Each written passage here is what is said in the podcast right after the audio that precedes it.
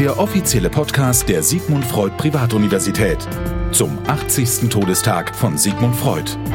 Jetzt im Gespräch mit Professor Dr. Dr. Martin Wieser. Hallo im Studio. Hallo. Ähm, Im September gibt es eine große Tagung, ein Symposium hier an der Sigmund Freud Privatuniversität Berlin zum 80. Todestag von Sigmund Freud. Und da gibt es verschiedene Speaker an diesem Tag und die haben wir alle einzeln hier bei uns in diesem Podcast. Und heute wollen wir sprechen über, finde ich einen schönen Titel, vom Aal zum Ich. Sigmund Freud und da wird äh, Professor Dr. Dr. Martin Wieser uns was zu erzählen können. Beim Ich, klar, da bin ich schnell dabei. Mhm. Das ist das Ich ähm, und das Über-Ich. Aber was hat es mit dem Aal auf sich? Ja, ähm, das mit dem Aal ist eigentlich eine ganz äh, lustige Geschichte auch. Äh, es handelt sich bei diesem benannten Aal um eine der allerersten Publikationen von Sigmund Freud. Und zwar genauer gesagt ging es um den Aalhoden. Den Aalhoden, also den Hoden vom Aal. Ja, ganz genau. äh, die äh, Frage, mit der sich Freud auseinandergesetzt hat in sehr jungen Jahren, war in diesem Falle die Frage, ob der Aal äh, ein- oder zweigeschlechtlich ist. Ja? Ähm, das heißt, äh, gibt es sozusagen äh, ähm, äh, Zellen, die eindeutig darauf hinweisen, dass es äh, zwei verschiedene Geschlechter gibt im Aal oder äh, ob es ein, ein Hermaphrodit ist. Sozusagen. Mhm. Das wusste man zum damaligen Zeitpunkt nicht, da gab es verschiedene Hypothesen. Und ähm, was Freud gemacht hat, als wirklich ganz junger Mann, äh, Medizinstudent, war in Triest, als es noch österreichisch war, mhm. an einer meeresbiologischen Station ähm, sich äh, Aale auf dem Markt zu kaufen, tatsächlich. Mhm. Er hat die nicht selbst aus dem Meer gefischt und er hat die seziert, äh, mehrere hundert Aale, um herauszufinden, unter dem Mikroskop dann, äh, ob man denn bestimmte Zelltypen nachweisen kann. Ja, das ist ähm, eine äh, zum damaligen Zeitpunkt eigentlich nicht wahnsinnig aufregende oder ungewöhnliche äh, Forschung, ähm, die aber so auch der Vortragstitel aus heutiger Sicht noch eine ganz andere Relevanz hat. Ähm, nämlich, wenn man äh, heute an Sigmund Freud denkt, Menschen äh, auf der Straße fragt, was haben sie ein Bild vor sich, ja, einen älteren Mann mit mhm. äh, Zigarre, und Zigarre und Bart, und Bart ja, genau. der so äh, das äh, bekannteste Bild so ein bisschen misstrauisch in die Kamera blickt, nicht? Ähm, und ähm, das ist ein ganz häufiges Phänomen, mit dem ich als, als äh, Historiker, Psychologiehistoriker konfrontiert bin, dass man dass man Menschen oft von ihrer äh, letzten Lebensphase her versteht. Ja, mhm. Das äh, ist manchmal ganz spannend, den Spieß umzudrehen und sich anzusehen, woher kommen Menschen, wohin hat sie äh, ihre Biografie geführt ähm, und wie hat das Frühere das Spätere geprägt.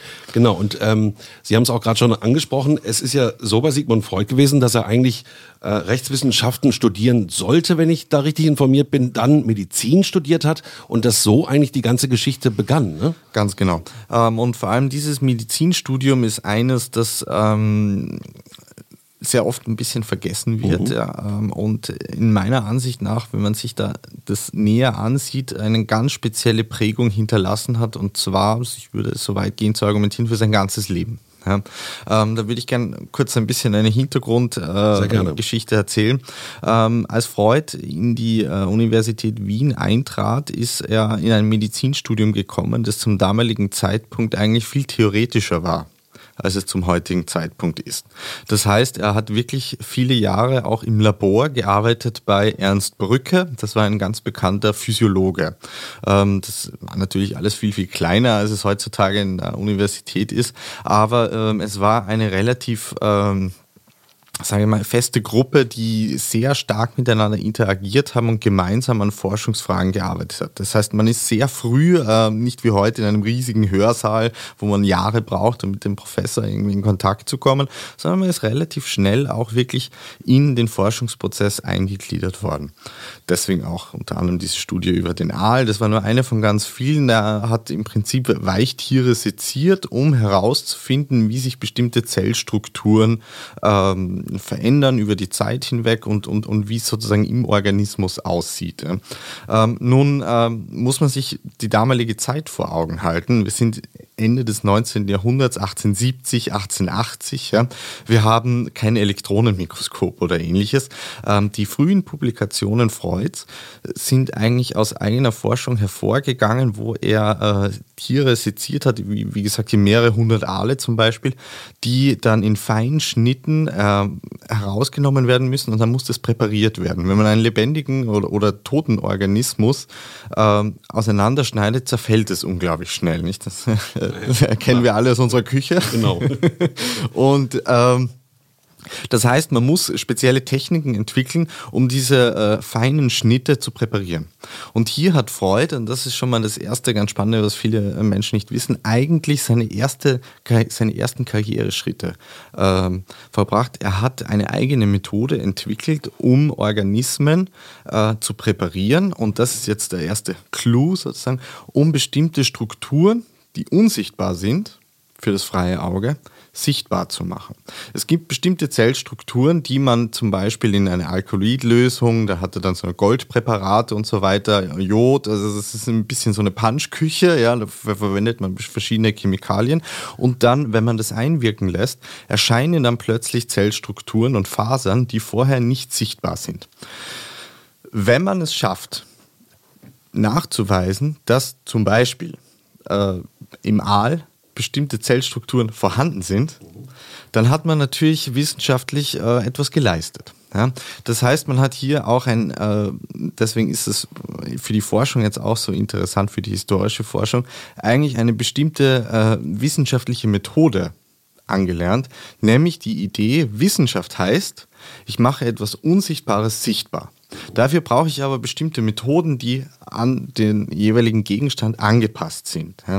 Und ähm, jetzt ist natürlich, vielleicht hört man schon so ein bisschen raus, äh, die Frage im Raum, geht das einfach spurlos vorüber, mhm. als Freud dann später von der Physiologie in die Psychoanalyse sozusagen hinübergewandert ist. Mhm. Und meine Argumentation ist, da gibt es Spuren ja, die, ähm, wenn man die Texte, die späteren Texte quer liest, äh, sehr stark darauf hinweisen, dass er hier äh, etwas gelernt hat, was ihn sein Leben lang begleitet hat. Also wir sprechen ja davon, dass er medizinische Forschung gemacht hat und ähm, da auch äh, sich erste Sporen verdient hat. Wir wollen aber noch ganz kurz beim Aal bleiben. Was hat er denn dann herausgefunden? Ähm, tatsächlich war er, äh, waren die Befunde nicht eindeutig.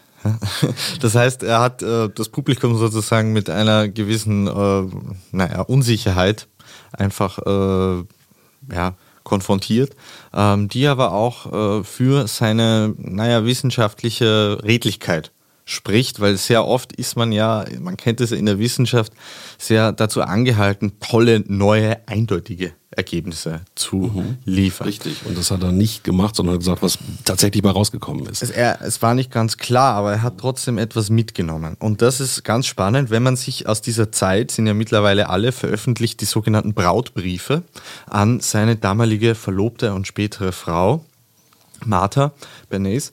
Ähm, da schreibt er ganz offen über seinen Alltag und was ihn gerade bewegt. Nicht, da waren sie noch jung und sehr verliebt. Mhm. Ähm, und da äh, beschreibt er in einer ganz spannenden Passage Anfang der 80er Jahre, wie er eine Methode zur Präparation erfolgreich angewandt hat und in seinen Lehrer Ernst Brücke gelobt hat. Ja, und das hat ihn natürlich unglaublich äh, gefreut, ja, weil es ist wahnsinnig viel Arbeit und äh, gewesen und, und, und, und ganz viele Versuche vorher fehlgeschlagen. Und es war für ihn die Hoffnung, dass er mit dieser Methode in der Physiologie Karriere macht. Er war eigentlich von seinem eigenen Antrieb her in den ersten, wenn man sich die Publikation ja. der ersten 20 Jahre ansieht, der war Laborphysiologe. Mhm. Ja. Ähm, warum das dann nicht geklappt hat, kann ich auch gerne darauf eingehen, ähm, lag meiner Ansicht nach auch sicher nicht daran, dass er hier schlecht gearbeitet hätte. Also er hat äh, Sachen seziert und äh, nochmal zur Erklärung, 1880er Jahre, nicht die jetzigen letzten 80er Jahre. Und ähm, das Aufschneiden, genau schauen und sezieren hat dann Einfluss genommen auf die Psychoanalyse. Mhm. Da komme ich dann gleich darauf zurück. Also das erfordert ein gewisses Abstraktionsniveau, um, um, um okay. diesen Übergang zu verstehen. Aber vielleicht ganz kurz noch zum, zum weiteren Werdegang. Ja. Ähm, Freud 1856 geboren. Ja Das bekannteste Buch von Sigmund Freud ist 1900, die Traumdeutung. Da war er schon 44 Jahre. Das ist kein junger Mann mehr ja, zu diesem Zeitpunkt. Da fängt seine für die er erst bekannt wurde, äh, seine, die, die bekannteste Phase seines Lebens eigentlich erst an. Also die Frage ist, was macht dieser Mann in den ersten 44 Jahren seines Lebens? Ja? Ähm, und davon ziehen wir jetzt die ersten 20 Jahre ab. Aber in diesem wichtigen Zeitraum dazwischen findet ja die wissenschaftliche Sozialisation statt, in der man lernt, was heißt Wissenschaft, was ist wissenschaftliche Forschung. Und das hat er im äh, physiologischen Labor gelernt. Äh, nun muss man dazu sagen, man seziert nicht nur, man präpariert nicht nur, sondern man muss durchs Mikrofon blicken. Zu, äh, zum Mikrofon. Mikroskop. durch Mikroskop blicken. Ähm, man äh, hat zum damaligen Zeitpunkt natürlich ein Mikroskop, das ähm, nur einäugig äh, angewandt wird. Das heißt, man zeichnet stundenlang, blickt mit einem Auge durch das Mikroskop, schlechte Beleuchtung auch noch, ähm, drei bis vierhundertfache Vergrößerung und muss dann minutiös abzeichnen, was man sieht. Per Hand. Es gibt keine Fotografie durch das Mikroskop. Das heißt, es erfordert eine unglaublich gute Visualisierungskraft, um dazu äh, in der Lage zu sein, nicht nur diese Präparation herzustellen, sondern diese auch dann abzuzeichnen. Und was man hier dann sieht, ist ein erkenntnistheoretisches Motiv des Sichtbarmachens unsichtbarer Strukturen als Ziel und Methode der Wissenschaft. Wenn man eine Methode entwickelt, die unsichtbare Strukturen stabil über die Zeit hinweg sichtbar macht, die ansonsten vielleicht mal kurz da sind, aber dann wieder verschwinden, ähm, nicht stabil sichtbar gemacht werden, dann, äh, also wenn man diese Methode entwickelt hat, dann hat man einen wichtigen Erkenntnisfortschritt geleistet. Und nun sind wir, glaube ich, schon mal einen großen Stück ja, näher, mhm. näher, mhm. gekommen zu dem, was Freud später gemacht hat. Ja. Ähm, gleichzeitig muss man auch etwas dazu sagen ähm, zum, zum heutigen Verständnis der Psychoanalyse, vor allem in der akademischen und experimentellen Psychologie wird äh, die, dieses erkenntnistheoretische Modell eigentlich mit großem Unverständnis begegnet, weil es dort eine ganz andere Herangehensweise in der Forschung gibt. Dort wird nicht von der Medizin her gedacht, etwas zu sezieren, zu stabilisieren, zu visualisieren, sondern zu messen und zu quantifizieren. Das ist äh, sozusagen ein anderer Ursprung, woher eine bestimmte Forschungslogik kommt. Die existierte schon zu damaligen Zeitpunkt auch parallel in Leipzig, das große psychologische Labor. Dort wird gemessen. Ähm, das hat andere Vorteile sozusagen. Man hat eine Mathematisierbarkeit. Ja. Äh, man hat dafür das Problem der geringeren Anschaulichkeit. Mhm. Freud war der Überzeugung, dass die Psychologie die er auch kannte, der damaligen Zeit, ihm keine Unterstützung liefert bei dem, was er eigentlich möchte. Ja. Und was er gebraucht hat von der Psychologie oder gebraucht hätte, wäre eigentlich eine Methode zur Behandlung psychischen Leidens gewesen da komme ich jetzt kurz zu, zu, zu einem ganz entscheidenden Zeitpunkt in seiner Karriere, nämlich als er im physiologischen Labor irgendwann mal sozusagen ausgereift war. Nicht irgendwann mal müssen die Vögel flügge werden. Ähm, es gab keine Position. Wissenschaftliche Stellen zum damaligen Zeitpunkt waren absolute Mangelware. Ähm, in Wien gab es schon zwei Assistenten von Ernst Brücke, die gerade besetzt waren. Also da gab es nichts in Aussicht. Gleichzeitig galt es, einen Hausstand zu gründen mit der Verlobten.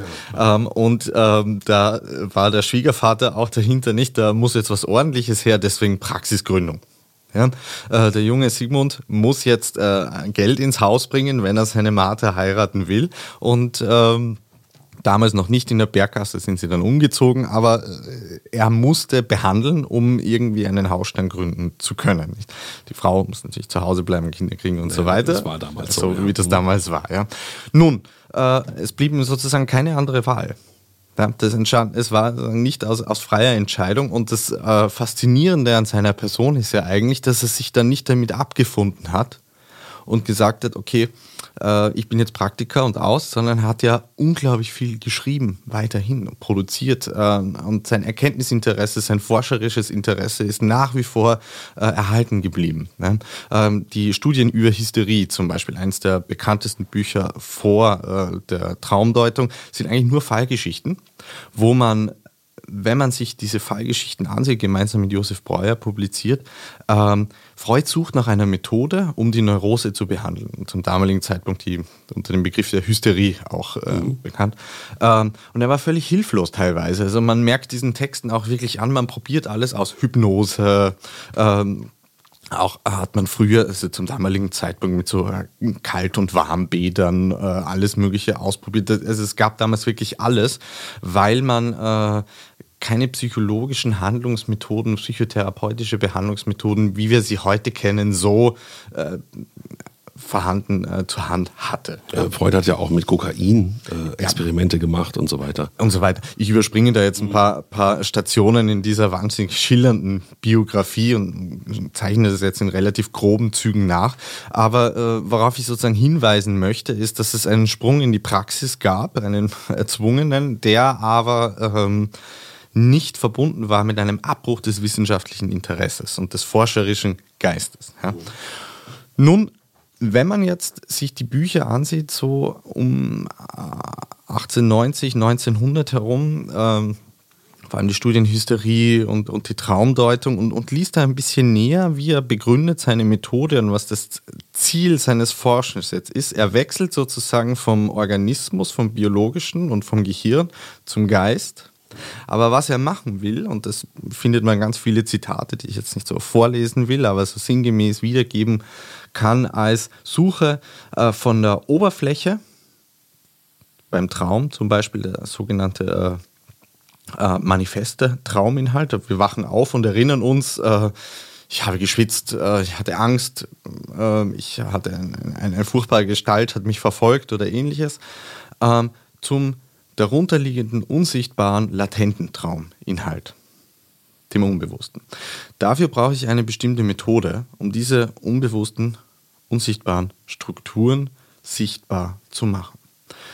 Diese Methode Hey, I'm Ryan Reynolds. Recently, I asked Mint Mobile's legal team if big wireless companies are allowed to raise prices due to inflation. They said yes. And then when I asked if raising prices technically violates those onerous 2-year contracts, they said, "What the f*** are you talking about? You insane Hollywood ass."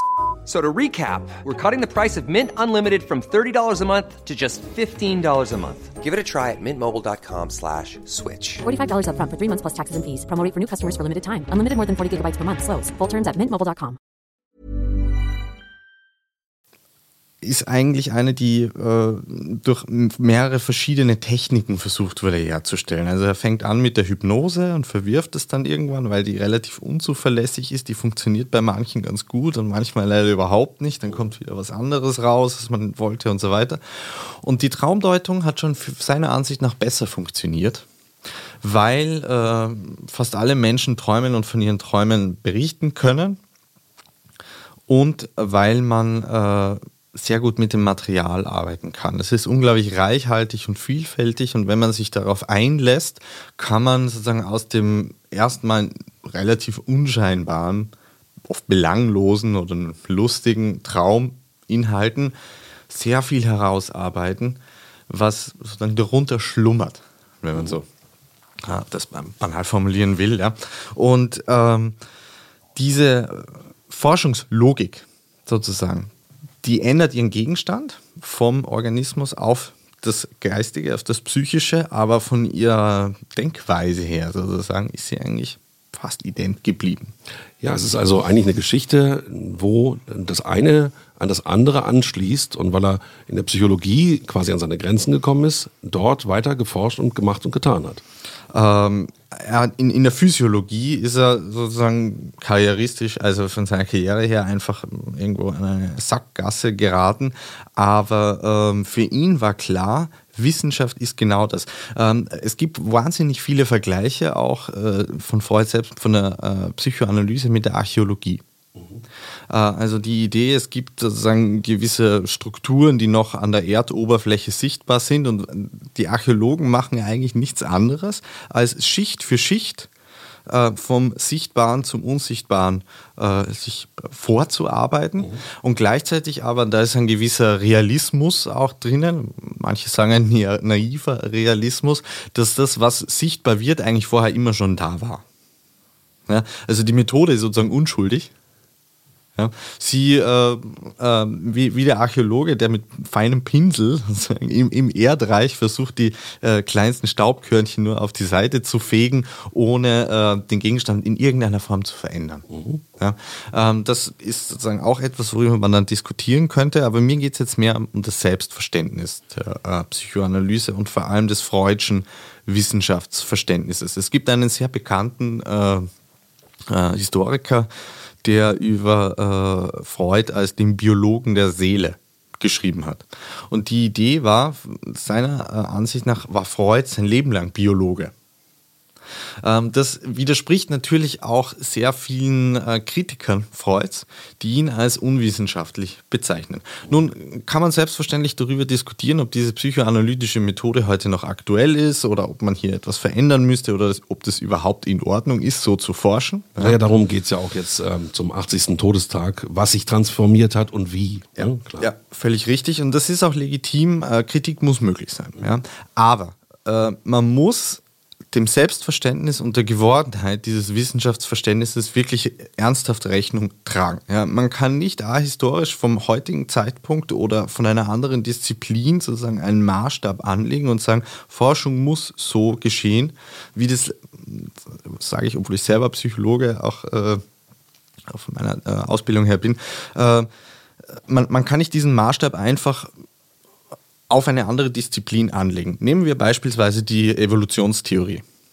Ja, die Evolutionstheorie arbeitet in gewisser Hinsicht ganz ähnlich. Ja, die arbeitet nicht experimentell, also nicht in, in, dieser Form, wie wir das in einem psychologischen Labor machen. Sie können nicht Arten einfach aussterben lassen oder äh, einen, gewissen Selektionsdruck ausüben. Ja. Das ist äh, eine äh, beobachtende Disziplin. Und äh, die Astronomie beispielsweise. Es, es gibt, Auch, absolut, ja. Äh, es gibt genau. Disziplinen, genau. die haben aufgrund ihres Gegenstandes andere Methoden. Mhm. Ja. Nun äh, ist die Frage, die dadurch im Raum steht, eher passt die Methode zum Gegenstand. Ja, für Freud war ganz klar, das äh, Psychische ist etwas, was in verschiedenen Schichten sozusagen organisiert ist, die sich über unsere gesamte Lebensspanne hinweg ausdifferenzieren. Also wir fangen an mit äh, relativ einfachen Strukturen, die sich dann über die gesamte Lebensspanne hinweg immer weiter ausdifferenzieren. Und äh, ich brauche eine Methode, die sozusagen diesen Weg zurückgeht um das nicht mehr Sichtbare, das sich über die Entwicklung äh, unserer gesamten Lebensspanne hinweg äh, verändert hat, wieder sichtbar zu machen. Das ist für ihn äh, die Methode des psychoanalytischen Forschens. Ja, sehr interessant, dass wir eben diese Historie genauer anschauen und dann herausfinden, wie er geforscht hat, wie er gearbeitet hat und was sich aus was entwickelt hat. Also ein ganz anderes Bild seiner Arbeit eigentlich dadurch. Äh, natürlich ist ja unser Symposium, die Tagung äh, im September hier in der Uni, da gehen wir noch mehr in die Tiefe. Das soll ja hier quasi nur ein Appetizer sein. Und deswegen äh, vielen Dank an Professor Dr. Dr. Martin Wieser, äh, Philosoph und Psychologe an der Sigmund Freud Privatuniversität. Und äh, danke fürs Gespräch. Ich danke. Der offizielle Podcast der Sigmund Freud Privatuniversität. Eine Produktion der Podcast 1 GmbH.